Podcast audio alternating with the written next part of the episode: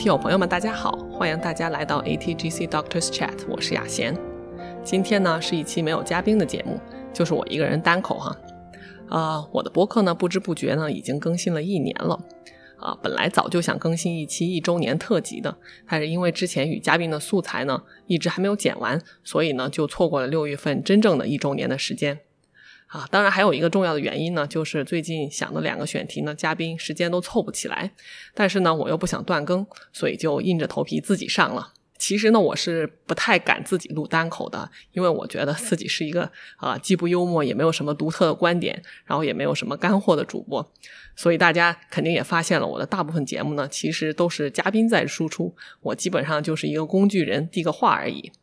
然后我喜欢的很多主播呢，其实都是这个口才又好，观点也非常吸引人啊。比如说像基本无害的毛东呀什么的，啊，我显然就不是他们其中的一员，所以我还是让有干货的嘉宾多分享一下。然后我一般呃就不喜欢自己特别多的说话。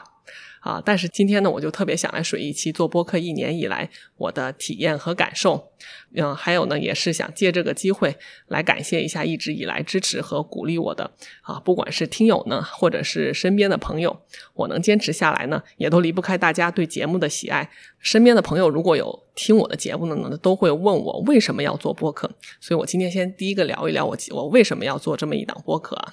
就是当然，第一点呢，是我非常喜欢听播客。我自己呢，就是小宇宙的骨灰粉。然后我觉得播客就给我一种呃非常亲近、一种陪伴的感觉吧。就是不论是做实验的时候呀，或者一个人吃饭的时候呀、锻炼的时候呀，啊，一边听播客呢，一边做这些事，就让我觉得有一种陪啊朋友在身边的感觉。所以我也希望啊，把这样一种感觉通过播客传传递给听友朋友们。那第二呢，就是我感觉啊，有一点羞于启齿啊，这可能是我跟别人做播客不太一样的一点，也有一点矫情，嗯，也是一种非常玄妙的感觉。但是我真的没有吹牛，就是在去年的某个时刻，我真的感受到一种召唤，这英文就叫做 I feel the calling，就感觉，嗯，我的内心被一种特别强大的力量推动着我，然后那那股力量就不断告诉我说，我需要开始做一个播客了，是一档播客。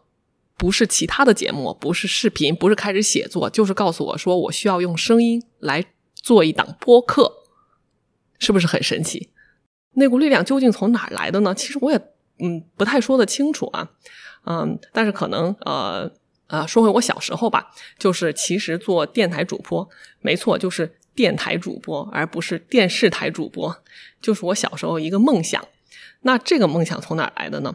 啊？我仔细想了想，可能是因为我上中学的时候特别喜欢听这个贵州交通广播电台的一一档叫《晚风倾诉》的啊情感节目。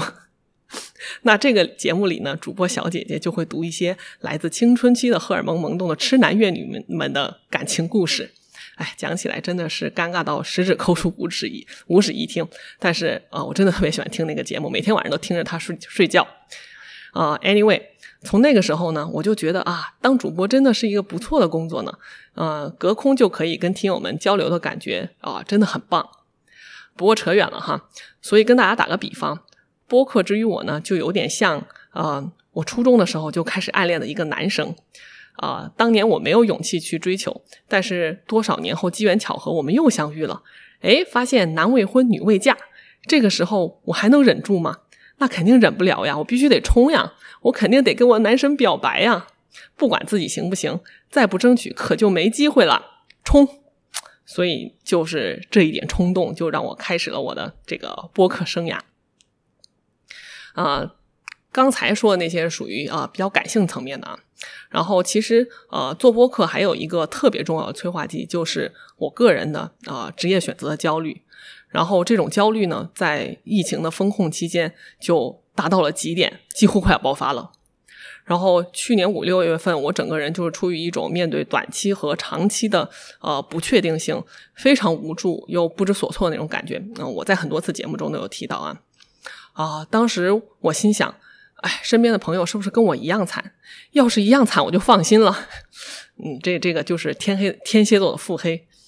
呃，所以呢，我的前几期节目呢，都多少是跟疫情有关的，相当于是一个自我舒缓吧。然后呢，就是呃，我关于是不是要继续做科研的纠结。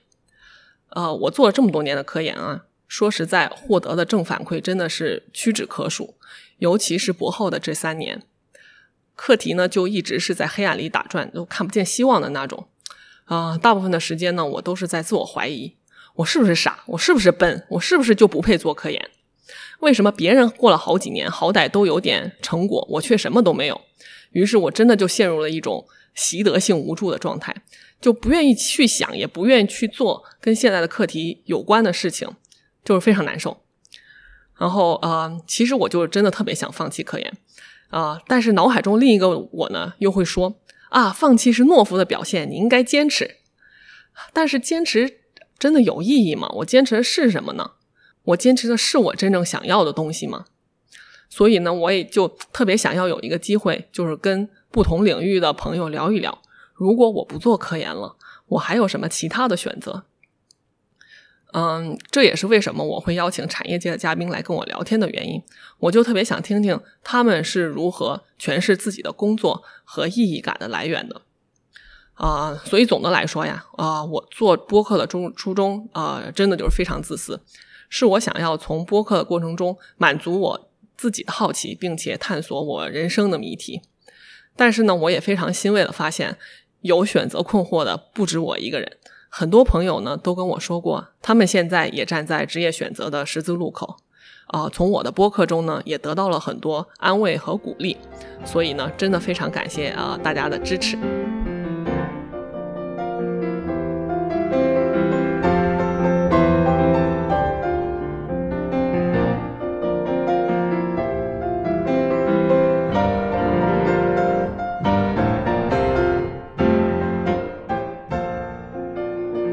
刚说完了这个我为什么要做播客的原因，接下来我就想说说做了一年的播客，呃，我获得了什么？虽然这一年就是叫 龟速更新啊，嗯，其实我收获真的还挺多的，啊，我归纳了一下，就下面几点吧，呃，第一呢，就是我感觉到我跟这个世界有了更多呃和更深的连接，啊，如果不是录播客这样一个机会呢，啊，我跟嘉宾们呢可能不会有那么多深入的交流，呃，不止跟他们聊工作，也会聊到人生的选择。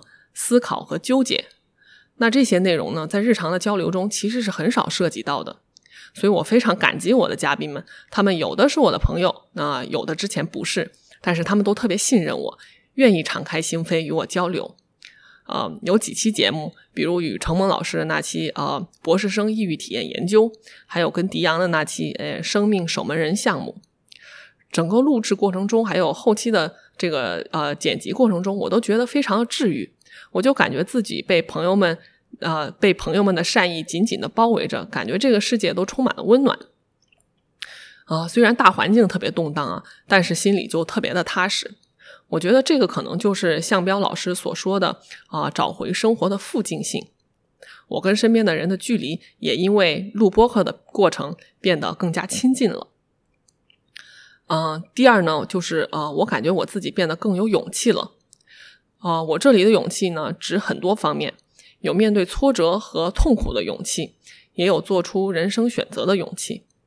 啊，在去年风控期间，我看了著名的啊精神心理学家维克多·弗兰克尔的这个啊一本书，叫《活出生命的意义》。弗兰克尔是三大心理治疗学派意义疗法的创始人。那在二战期间呢，他和妻子、孩子都被关进了奥斯威辛集中营，备受折磨。那最后呢，也只有他一个人幸存下来。二战以后呢，他就根据自己在集中营的经历和所见所闻，描述了他如何在绝境中探索生命的意义，并且获得精神的自由。让让我就印象特别深刻的是，哈，他把集中营中的折磨看作是一个机会，一个发现和完善自我的机会，一个回应生命给他挑战的机会。我自己也发现，啊，如果不是因为自己面临着当时疫情的这个不确定性，还有职业选择的困境。我可能呢就不会想有有这个做播客的冲动，而我播客的选题呢，也都大多数呃，也大都是来自于自己内心的冲突、纠结和彷徨，呃，所以呢，我现在这个看待痛苦的角度变了，我现在不像过去那样畏惧人生的低谷了，低谷呢，啊，有可能成为我创作的灵感，是我灵感的来源，也是啊重要的生命体验，就让我的生命呃变得更有厚度。啊，这是第二方面啊。第三呢，就是我开始更多的向内看，思考自己想要什么，而不是我在别人眼里是什么。呃，回想自己博士毕业以后做博后啊，呃，一部分是出于惯性吧，就是身边的人大部分都做博后，我也就随大溜了。还有一部分呢，也多少是觉得成为大学教授是一种啊令人羡慕的职业，是一种世俗意义上的成功。但是其实我早该在博士期间的时候就意识到，如果没有对学术目标的信念感和呃这个正反馈带来的持续的内驱力的话，是没有办法把科研做好的。其实不只是说做科研和学术哈，各个领域都是这样的。这也是我从嘉宾呃，这是也是我从与嘉宾的交谈当中体会到的。嗯，但是现在反观我自己啊，我对科研的憧憬已经逐渐在一次次的失败中被耗尽了，因此我现在已经失去了那份信念感和内驱力。呃，虽然我还是非常喜欢科学啊，比如说我特别喜欢看跟科学有关的书籍，不管是生物的还是非生物的，然后也真的非常感叹大自然的精妙，希望有机会去探索。但是我觉得走到这一步，我可能真的不适合做科研了。呃，那和坚持一样，其实放弃也需要勇气，甚至甚至需要更大的勇气，尤其是考虑到我现在已经付出了这么多年的沉没成本。我不知道自己，嗯，是不是真的有勇气踏出那一步，说我以后就放弃学术了？啊，其实呢，我也特别想尝试一些其他的工作，比如说，呃，去药企啊，或者去投资公司做一些跟市场呀，或者跟科科研发有关的工作。呃，但是这个话又说回来呀，我又怎么知道那些工作适不适合我呢？啊，但是我不去做，又怎么知道它适不适合呢？试了才知道呀。哎，所以我就走入了这个死循环。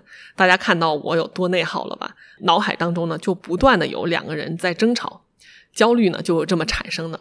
然后呢，又是想的太多，做的太太少，想了一大堆呢，还是无法迈出第一步啊，就是患得患失，总是在想啊，万一我走错了这一步，那怎么办呢？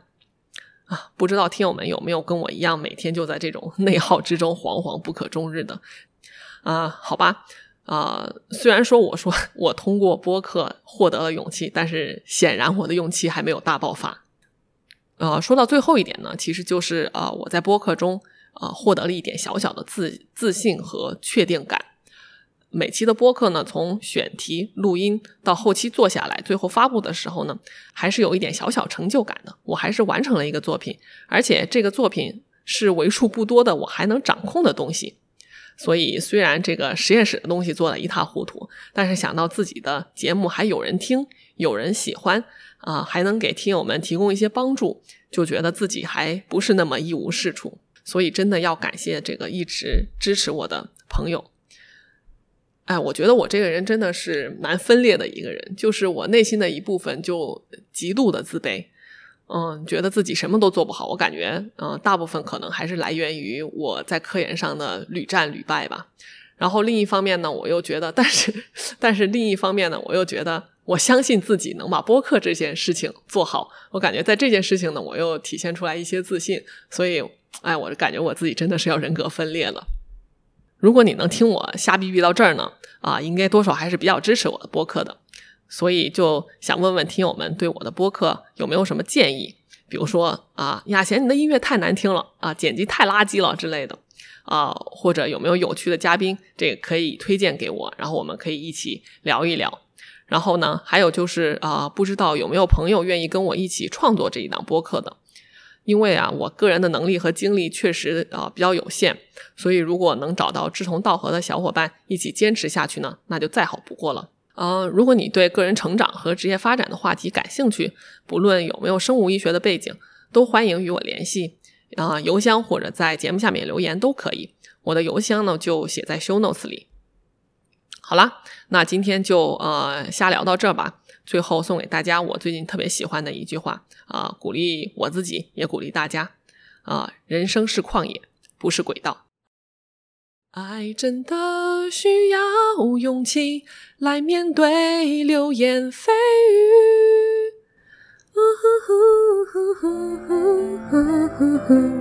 哒哒哒哒哒哒。